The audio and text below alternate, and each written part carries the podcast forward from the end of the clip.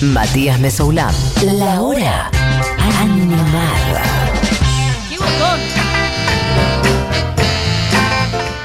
Y bien, amigues, me gusta porque siempre eso lo digo solo los jueves antes de Barbie. Ah, ¿en Me serio? parece que sí, alguna vez lo digo, pero como que ya lo tengo como en, encasillado ahí, me gusta. Eh, mm, bueno, eso, siendo jueves, ya lo había anunciado antes, tenemos una Barbie Recanati in the house. ¿Cómo estás? Muy bien. No, bueno, para, quiero hacer una denuncia. Uy, ya empezamos. Quiero hacer una denuncia. eh, hoy llueve muchísimo. Sí. Para la gente que está escuchando y no está en la ciudad de Buenos Aires, hay una tormenta insoportable. Sí, La cuestión es que me tomo un taxi para venir acá. bien. Y el taxista, no es la primera vez que me pasa, pero esta vez ya superó. No solo eh, venía con el celular, ¿Hablando? ojalá, ojalá, venía con el celular ¿Qué estaba haciendo? Se lo estaba apoyado. metiendo. No, ojalá, apoyado en, al lado del volante, Ah, como agarrado de un coso. chiquitito, al costado el Google Maps, en grande la novela. ¡No! Esto ya me ha pasado. Esto o ya me sea, ha pasado. mirando una novela. Esto ya me ha pasado, es una denuncia repetida, pero lo particular de hoy es que estaba programado para que cuando el auto frenaba se pusiera en pausa. Perdón, ¿no debería ser un poco al revés? Incluso como que aprovechar para ver la novela en el semáforo en rojo y después cuando tenés que manejar. Yo pensé que me ibas a decir al revés. Claramente, Ah, claramente debería ser al revés. ok. O sea, el asesino serial que me condujo hasta acá venía viendo una novela en vivo y cuando paraba, claramente no tenía ganas de ver la novela, tenía ganas de verla cuando manejaba. Entonces, en el momento que para para decirme son 285 mil pesos y yo saco la billetera para pagar los 285 mil pesos, pone pausa la novela porque no se quiere perder un minuto. Y cuando vuelve a arrancar el auto, pone play. No, ahí está bien, entiendo porque tiene que ponerle que en su lógica ¿Qué es entiendo lo porque que tiene. enten- qué? No, no. Entiendo que No, en su voy. lógica, como tiene que Me hablar voy, con vos, eh, ponga pausa. Pero me parece, me sorprende que estando en semáforo en rojo, en cualquier semáforo en rojo, No, porque se pierde como pone el semáforo en verde. Bueno, increíble. No, increíble. En estas situaciones, ¿qué se hace? ¿Se le dice algo al taxista o.? No, bueno, vos sí, yo no porque me puede violar. No, yo igual soy una persona que evita conflictos con desconocidos. de No, yo a los taxistas nunca les digo nada, lo único que hago es Yo rezar. no me he pegado Me con una persona en mi vida. O sea, Yo- entiendo las diferencias de estructurales, todo eso lo sé, pero igual te digo, yo soy una persona que no abre No ese tipo de con- no confronta. no, no, si se me para de manos, no tengo ninguna intención de que nos caigamos a trompadas. No, no, bueno, No, no, no yo así, siempre, al día de hoy, me meto en el culo todo el empoderamiento, el feminismo y todo en el momento que estoy arriba de un taxi. El taxi va a 140 tomando falopa de volante. me dice, ¿cómo estás, nena? Bien. No Bárbaro, la verdad que no nunca estuve mejor. La pregunta del millón es: ¿la novela estaba buena? No sé. no ¿Sabemos sé. cuál era? ¿Era alguna con, era, No. era una de con Andrea del Boca, por ejemplo? No, no sé. Era una novela turca Era una turca con subtítulos. Bueno, Perfecto, denuncia hecha. Saludos al gremio de taxistas. Not all taxistas, por favor, no quiero tweets de los taxistas que me dicen yo no violo. O taxista que dice, yo no veo novelas turcas. Not Aguanten all las brasileras. Ok. No todo el taxi. Bueno, Esta señora que está cantando hoy de es su fondo. cumpleaños. Feliz cumple en retroactivo, porque ya no está más entre Hoy es el nosotros. cumpleaños de Aretha Franklin. feliz, que lo cumplas. Ahí está, cantándole el cumple a Franklin. Un beso grande. Bueno, ¿qué pasa? Eh, dije hoy es su cumpleaños de Aretha Franklin y me, me- me puse a leer unos artículos y encontré algo de ella. Salió una biografía de ella hace muy poquito. Ok. No autorizada. Muy dura. Areta tiene un, estas cosas, eh, eh, me vas a acordar a Patti Smith en ese sentido, que vos lees una biografía de ella o artículos de ella y es una persona. Cuando lees una biografía no autorizada, ¿Eh? aparece otro ángulo que también es muy común en mujeres artistas que han llegado muy lejos en otra época, eh, muy bitches. Como Muy- que para hacerse lugar. eh, Como que para hacerse Hay lugar un par de cadáveres en el han camino, cortado digamos, cabeza, exactamente. Está bien. Eh, pero era, era, eh, medio That's como life. el, claro, una cebra en la jungla Sí, sí, vieja. sobreviviendo al león, es lo que podemos, hacemos lo que podemos. Y, pero es muy común como historia así retroactiva, las que llegaron lejos, eh, a veces tienen como ese, eh, está ese mito de la personalidad. Areta tenía una personalidad muy dura, eh, con, como al mismo tiempo tenía un talento así descomunal, lo cual hacía que, bueno, etcétera. Y tiene también un montón de, de- En esta biografía autorizada aparecen un montón de cosas también muy duras que también tiene que ver con su muerte, cosas que eh, con ella en vida eran muy difíciles de contar, eh, que tienen que ver con abusos, con golpizas, con situaciones muy difíciles. Y entre ellas aparece un dato, que es que Areta fue productora de gran parte de sus discos. Ok. O sea, no había una tercera persona. o Sí varón había. en- pero, ah, ok. Pero ella era una de las productoras. Ella, ¿qué pasaba? Eh, en una época, y esto me llamó mucho la atención porque esto se sigue repitiendo muchísimo. Eh, para quienes están escuchando, eh, vos componés tus canciones, ¿no? Agarrás y decís, escribo y hago la letra. Haces la canción, vas a un estudio y está el ingeniero, que es el que toca la consola. Y está el productor, muchas veces es el mismo ingeniero, muchas veces es un socio del ingeniero, en fin, pero son como dos roles distintos que a veces es la misma persona. Y el productor lo que hace, dice, che, esta guitarra estaría buenísima probarla con este amplificador. Che, ¿y si la alentamos un poco la canción? Che, ¿y si le metemos coros acá? Che, y empieza como a, a dar- a generar la identidad de la canción, el sonido. Pero la música y la letra la hizo el compositor. Y la persona que la interpreta es el intérprete. Y así sucesivamente. Cuestión que hay artistas que producen sus propias canciones. Esto significa que además de decir yo quiero que la canción suene así y así, en el momento que están en el estudio son quienes toman todas las decisiones artísticas sobre cómo se va a grabar, qué micrófono se va a utilizar, eh, cómo quieren que suene la guitarra. Pero, ya de por sí, en una época, el rol del productor se pagaba aparte por parte de- del estudio. Entonces la persona que agarraba tu disco decía, yo soy tu productor, me chupa un huevo. Sí. Si vos tenés algo que decir de la canción, decilo, pero yo firmo como productor. Bien. Lo que se sostuvo a lo largo de las décadas es que si eras mujer, muy difícilmente podías llegar a tener el crédito de productora. ¿Por qué? Porque vos imaginate que en la situación de que si yo no me animo a confrontar al taxista, en el estudio viene el ingeniero productor y te decía, che, esta guitarra habría que probarla con este amplificador. Sí, pero a mí me gusta más suave. Eh, ¿Por qué no la probamos con otro amplificador? De una, probemos con otro amplificador. Eh, háganme caso, yo soy productor y en realidad te lo dijo ella, vos te hiciste el boludo, te sacaste el crédito. Muy difícil creer el crédito de productora Total. a una artista, a una femenidad. Cuestión que Aretha Franklin eh, fue productora de la mayoría de sus discos y no se les permitió poner el nombre de productora en ellos. Por ende, no figura como productora en ninguno de sus discos, a pesar de haberlo sido. Perfecto. Entonces dije, voy a hacer una columna de productoras. Hermoso.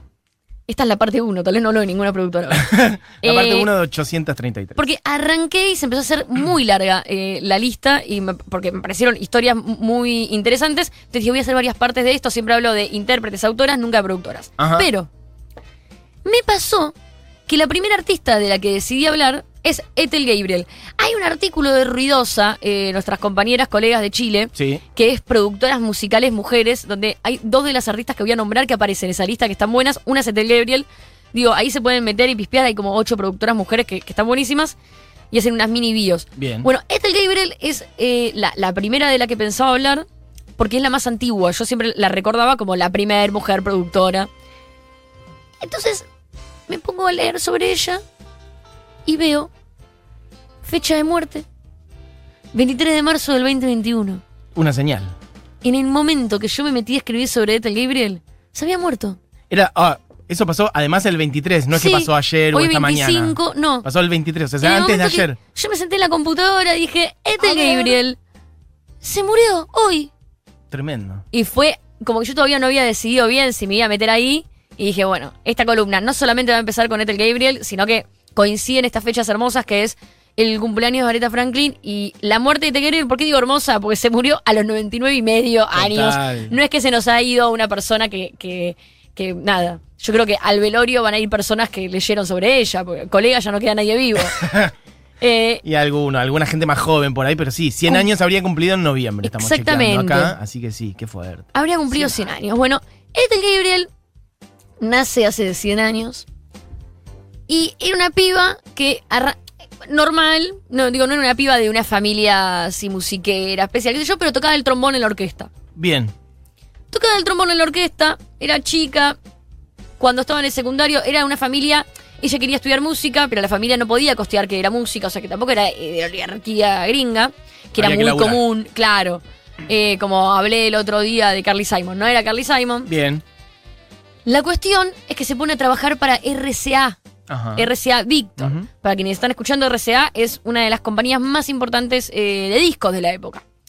de la que sacaba a Elvis Presley, a Frank Sinatra, la del perrito. La del perrito, eso te iba- la del La del perrito que está como metiendo la cabeza dentro de la vitrola, digamos. ¿no? Exactamente. Sí. Que creo que es un Jack Russell ese perrito. no Ah, sé. no tengo idea. Bueno, la del perrito. Eso.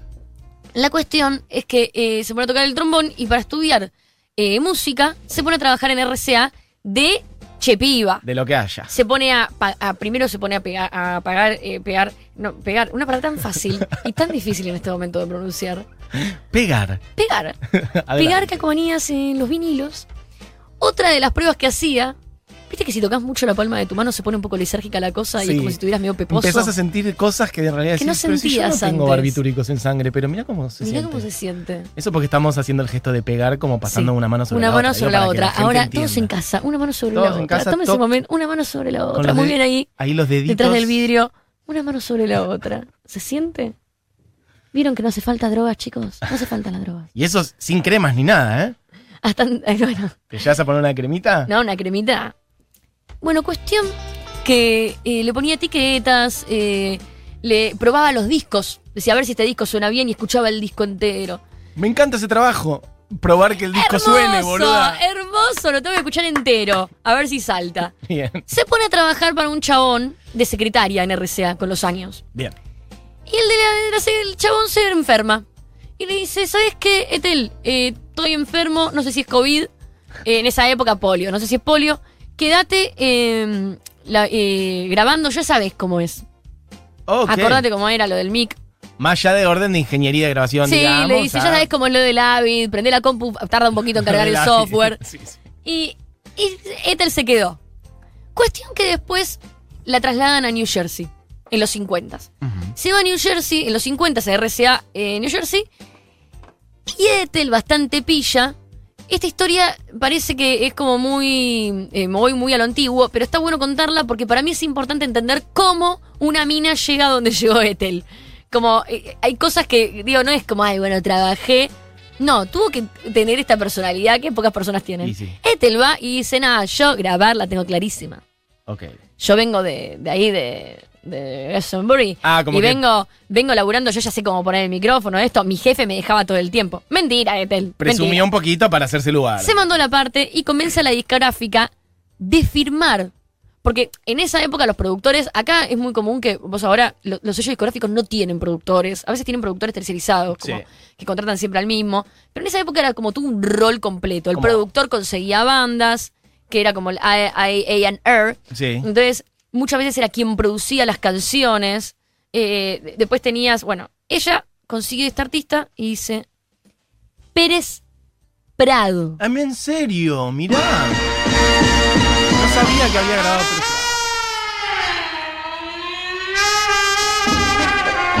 RCA le dice, vamos a confiar en vos, Ethel. Y Ethel produce la siguiente canción. Todos en su casa tocándose las manitas, ¿eh? Estamos con las palmas de la mano a full. Produce la siguiente canción. ¿Qué pasa con esta canción que se llama Cherry Pink and the Apple Blossom White? ¿Cómo dice? Cherry Pink and the Apple Blossom White Perfecto. de Pérez Prado. Esta canción encabezó las listas durante 10 semanas en el 55 Me encanta. y logró que la locura del mambo en Estados Unidos fuera real. El rey del mambo. Lo inventó ella, básicamente. Le dio, le abrió la puerta a ella, digamos. Ella fue al- quien abrió la puerta a Pérez Prado, que fue el rey del mambo en Estados Unidos, y cambió la historia de la música en Estados Unidos, porque en este ese momento la apropiación era 100% afro, en este momento también se volvió latina. Caribeña. Apropiación, empezó, Apropiación. se sumó otra apropiación. Abrió una puerta a un mercado nuevo Abrió- para extracción de obras. Totalmente, pero fue muy importante para Estados Unidos, para los musicales, para las películas, para la cultura, para todo. Y fue Ethel quien lo hizo. Y gracias a esta decisión que tomó Ethel, RCA pasó de ser una discográfica mini a una de las discográficas millonarias más importantes del país. Mira, con el salto de Pérez Prado y otras cositas de Ethel. La decisión fue de Ethel y por eso en 1982 terminó como vicepresidenta de RCA, siendo la primera mujer en lograr este puesto. Gross. produjo más de 2.500 discos y fue la primer mujer en grabar un disco en estéreo en RCA. Ok. En el 61. Venían el mono y le metieron un. Fue la primera mujer en hacer un montón de cosas. Fue la primera mujer en tener el premio no sé qué, en estar nominada a un Grammy eh, eh, con respecto a producción. Fue la primera mujer en un montón de cosas. Ajá. Fue la primera productora musical importante. Aún así, no como mujer, sino como productora, una de las más importantes de la industria Perdón, estoy muy distraído porque mirá, parece que Buji estuviera bailando mambo. ¿Chequeás eso que está pasando ahí? O sea, Buji, no, eso hay que filmarlo. Buji está con dos guantes que aparte medio Audrey Hepburn, solo que sus guantes en vez de ser de satén blanco, son los guantes naranja de cocina y está secando el piso, evidentemente con una pierna. Entonces, claro, ¿ves? Ahí estaba metiendo unos pasitos, perdón, estaba distraído con la mirada. Pero es una escena de baile fabulosa. Es hermoso. Adelante. Ethel Gabriel, por razones casuales, Sí. logró ingresar al mercado de la producción musical. Y esto que estoy contando no es que, bueno, a partir de ellas abrió la puerta un montón a nadie. Porque productoras musicales, mujeres las puedo contar con las dos manos hasta el 2010, ponele Sí, ahora hay total, más. Sí. Pero fueron muy pocas. Voy a hablar la semana que viene de otras, porque evidentemente esta parte 1, de la cual iba a hablar de tres, quedó solamente en Ethel. Total. Pero lo importante es entender que cuando le permitieron tomar una decisión, cambió la historia de la industria discográfica del país y del rumbo musical del país de Estados Unidos. Qué capa, Ethel. Me encanta el nombre Ethel. Ethel, Ethel Gabriel. Ethel Gabriel, Crack total. si tengo tiempo para pasar una canción Sí, entera, por ¿tengo tiempo favor. para Es canción que entera? íbamos a ir hasta el final, así Bueno, que si querés en las redes sociales, Sí. bueno, para, me animo. Voy a tomar este reto. ¿Vos decís que en cinco minutos hablo de Jenny Raven? Bueno, ponele. eh, a mí me da que es una columna entera, pero adelante nomás. Si no la arrancamos ahora, podemos romper todos los formatos radiofónicos. Vamos a arrancar ahora y seguimos la semana que viene. No hay ningún problema. Voy a tomar este reto. Jenny Raven. Ok. Jenny Raven era la cantante de Goldie and the Gingerbreads. Fue una de las primeras bandas de mujeres de los años 60. Yo ya hablé de ellas, creo que fue la primera columna que hice en este programa de radio. o la Proba- segunda. probablemente. Jenny Raven después se hizo solista. La canción que estamos escuchando en este momento, si no me falla la memoria, es la canción eh, de los Warriors. Es la canción. Como dice, Ah, no, mira, esta es de Golden Gingerbreads. Esta es de Golden Gingerbreads. No, tenía razón yo. Tenía razón yo. Es Love is a Fire. Esta canción es la canción de. Warriors. No me equivoqué. Esta es la canción de Warriors. La canción de la banda sonora de Warriors. Si no vieron la película, métanse ya a verla porque es un peliculón de No la vi. culto de los años 80. ¿Cómo La tienen que llama? ver. Sobre todo los chiquillos que trabajan acá de pelos de colores. Vean The Warriors.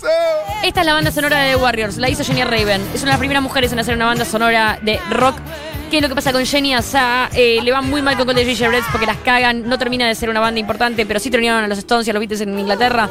Pero sin embargo no le fue bien. Se hizo solista, hizo esto. Después de ser solista y hacer esto, ¿en qué, a qué se empezó a dedicar? A producción musical. perfecto. Ella fue la productora de la primer banda de punk. Nada, la primera, pero una de las primeras bandas de punk de Estados Unidos, una de las primeras bandas de esa camada de punk que son los Dead Boys. La canción que produjo, el disco que produjo es el disco debut. La canción que produjo, que es con la que vamos a cerrar esta columna de hoy, Sí. es Sonic Reducer. Que si la conoces tal vez es porque los Guns N' Roses hacen un cover muy famoso de ellos. Sonic Reducer es un ícono, un tema, un emblema del punk. Y fue Jenny Arraivan la productora de Sonic Reducer, porque fue Jenny Arraivan la productora de los Dead Boys. Entonces, mientras estos punkis estaban ahí, heroína, alcohol, chupi, en el medio de Nueva York, haciendo un disco emblemático, del otro lado de la consola estaba Jenny Arraivan. Diciéndole esto así, esto así, probá con este ampli, probá con esta Ray-Ban fue la productora de uno de los discos emblemáticos más importantes del punk. Por eso vamos a cerrar con Sonic Reducer. Fue una mina súper importante. Después fue eh, productora también de eh, Ronnie Spector. Mirá lo que te estoy contando. Bien. Eh, Lindo. Fue integrante de una de las primeras bandas de mujeres de la historia de la música de rock. Fue la banda sonora de los Warriors y después se dedicó a la producción y fue la productora de la siguiente canción, Sonic Reducer. Temón. Pará, temón. pero eh, Julián Matarazo, ¿qué hacemos con la situación esta del horario? O sea, cerramos el programa ahora. Ah, por eso, cerramos. ¿O cómo dice? Ok, perfecto. Ah, cerramos el Entonces, programa y sí, ya, ya. la canción con escuchar Sonic Reducer, Dead Boys, Jenny Ray producción, punk. Me gusta eh, que acá chequeando datos básicos sobre esta mujer, eh, nació en Polonia. Y su Sí. nombre original es, porque yo sé mucho polaco, Jeniusza Selkovics. Nada, Yo la historia ya decir. te la conté, es muy interesante. Es la historia de la mina que llega a Estados Unidos, la quieren casar y cuando se está por casar se escapa en moto con un ¡Es chabón. verdad! Y dice, es esa historia, esa Jenny Rayban. Gran historia. Goldie and the Gingerbreads. Bueno, búsquenla que está subida seguramente a las columnas de Barbie Recanati en YouTube, que la pueden buscar y ahí tienen la historia más a fondo de esta mujer. Bien, Barbie, metiste las dos historias en, pero mira, en el toque, sobre todo la última. Hablando y Sonic entonces- Reducer dura dos minutos. Así que Bien, perfecto. Primero de Ethel Gabriel y después de Jenny Rayban. Eh, amigues, esto fue la hora animada del día de hoy. Y cerramos entonces con la canción que vos has traído, que es. Entonces, Sonic Reducer de los Dead Boys. Ahí está. Amigues, nos reencontramos en el día de mañana. Que tengan una gran tarde. Adiós.